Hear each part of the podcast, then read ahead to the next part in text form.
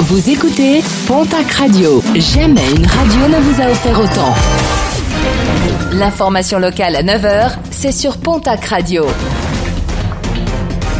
Bonjour Jean-Marc Courage Sénac. Bonjour à toutes et à tous. Macabre découverte dans les Landes. Un couple de curistes originaires de Loire-Atlantique a été découvert sans vie dans un mobilhome par le gérant du camping où il logeait à Saint-Paul-les-Dax.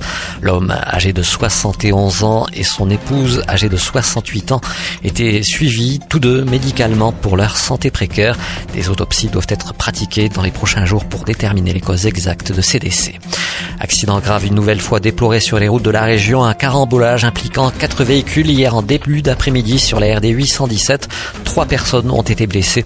Ces dernières ont été conduites vers l'hôpital de Tarbes. Si vous vous rendez sur la côte aujourd'hui, renseignez-vous auparavant sur la qualité des eaux de baignade en raison des nombreuses pluies de ce week-end. Plusieurs plages sont restées fermées hier en raison du risque de pollution. Quasiment toutes les plages situées entre Andaille et Biarritz. Un retour à la normale progressif est espéré pour ce mardi. Et toujours sur la côte basque, la réunion du G7 se prépare, tout comme les altermondialistes. Ces derniers promettent des actions à Andaille et d'autres villes de la côte, en promettant toutefois qu'il n'y aurait aucune dégradation.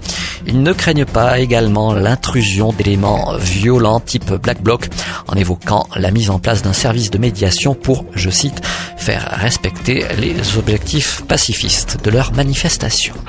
En sport rugby, plusieurs matchs amicaux pour l'US Tyros. Ce sera eh bien dès ce soir face au Tarbes Pyrénées Rugby à domicile.